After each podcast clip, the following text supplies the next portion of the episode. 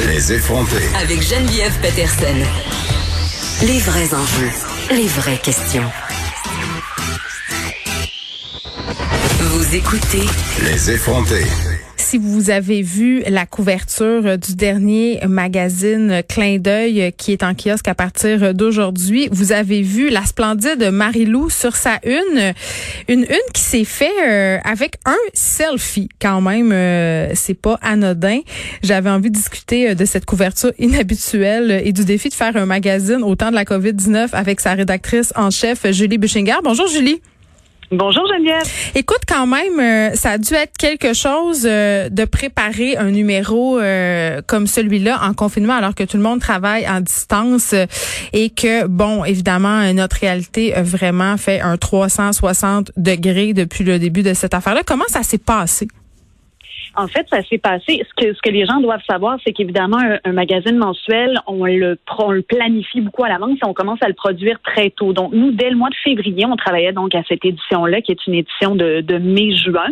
Et puis, on savait déjà qu'on voulait mettre Marilou en couverture et euh, on n'était pas particulièrement à l'avance pour celui-là. On avait prévu euh, shooter la couverture donc dans un studio avec des photographes. Ce que les gens doivent savoir aussi, c'est quand on fait un shoot photo pour une couverture comme ça, on a deux assistants, on a un, euh, on a quelqu'un qui fait les cheveux, le maquillage. C'est une grosse équipe quand même. On mobilise beaucoup de mm. gens.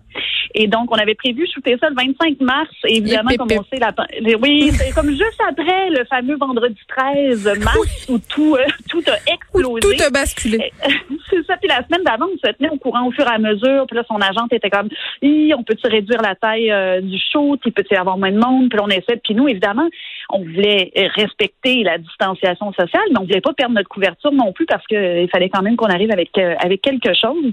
Et quand on a réalisé qu'évidemment, ça serait comme plus du tout possible de rassembler les gens, on s'est dit pourquoi on n'essaierait pas euh, de le faire en selfie?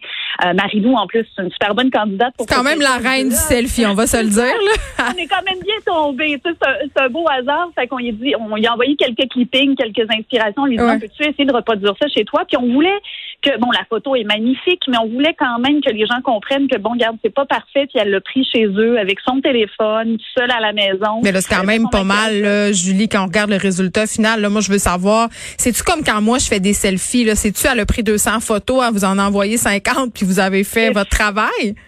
Tout à fait. On, a même, on a fait deux, deux rondes de photos. Elle nous a envoyé des trucs. Là, on a fait, l'éclairage, ça va pas du tout. Ça nous prend quand même une lumière naturelle un petit peu, tu sais.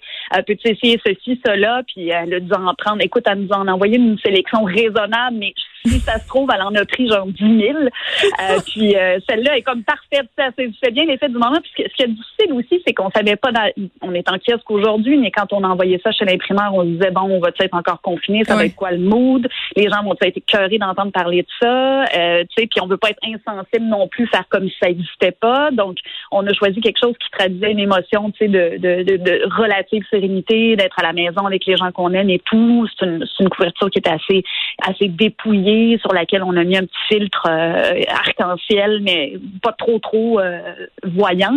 Mais ça, ça aussi, c'est un défi quand on travaille beaucoup à l'avance. On a commencé à bosser sur notre numéro euh, d'été.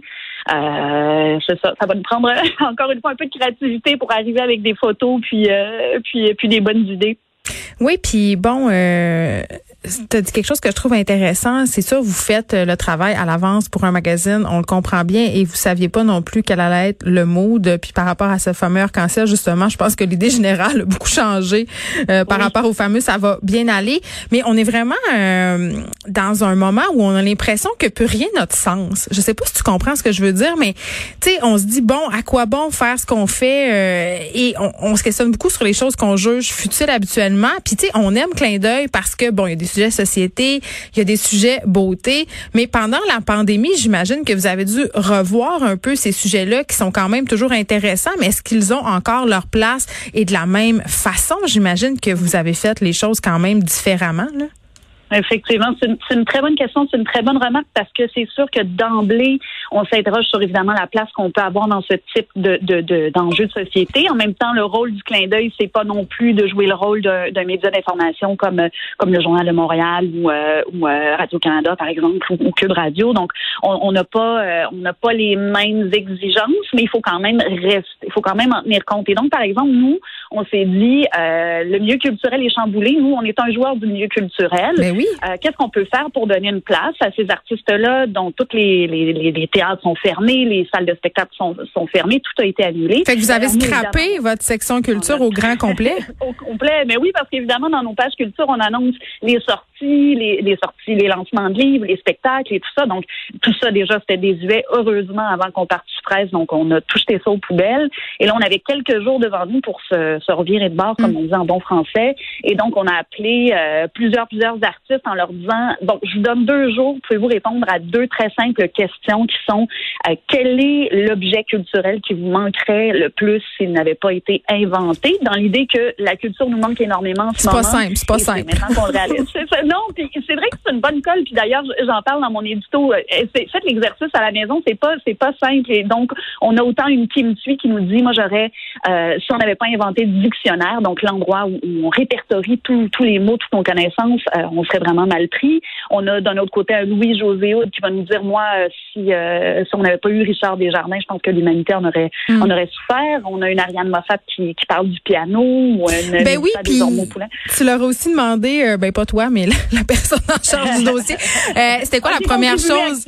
Oui, c'était quoi la première chose qu'il ferait en sortant de la crise du coronavirus. Il y en a qui ont eu des réponses assez drôlatiques, euh, dont Louis José, mais je vais pas révéler le punch parce que c'est une assez bonne joke. Mais un, truc que j'avais envie de souligner aussi, euh, Julie, c'est cette entrevue avec Marilou, parce que normalement, dans ce type de magazine féminin, tu as des entrevues assez classiques avec euh, des vedettes, puis c'est intéressant à lire. Mais là, tu as choisi de faire une discussion entre Marilou et Léa Strelinski. C'est celle qui mène l'entrevue. Léa Strelinski qu'on a reçue à l'émission, qui est autrice du livre La vie n'est pas une course. Ça a dû donner quand même lieu à un échange intéressant parce qu'elles sont tous les deux mères et tous les deux mères en confinement.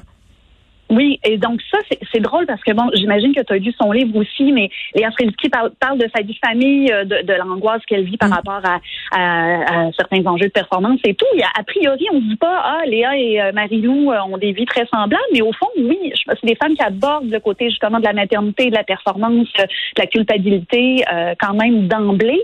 Et je me suis dit, au lieu de faire un Q&A, donc un question-réponse mm. classique et linéaire où on retrace le parcours de Marie-Lou qu'on connaît quand même déjà bien, euh, je me suis dit, j'aimerais ça que les filles se parlent et qu'on entende. Dans le fond, c'est l'expérience de Léa, comme, la façon dont elle nous raconte Marie-Lou, ça donne un espèce, une espèce de portrait un peu impressionniste où elle-même, on entend sa voix, où elle nous ben, parle. On, on, a un peu, euh, on a un peu l'impression, Julie, de regarder au travers euh, de la serrure, de la poignée de la cuisine, alors qu'il y a deux amis qui se parlent. Donc, c'est assez réussi. On peut tout lire ça dans le magazine Clin d'œil qui est en kiosque à partir d'aujourd'hui. Merci, Julie Boucher de nous avoir parlé. Julie, qui est rédactrice en chef du magazine Clin d'œil. Merci euh, aux auditeurs d'avoir écouté Les Effrontés. Je vous laisse avec Mario Dumont. À demain.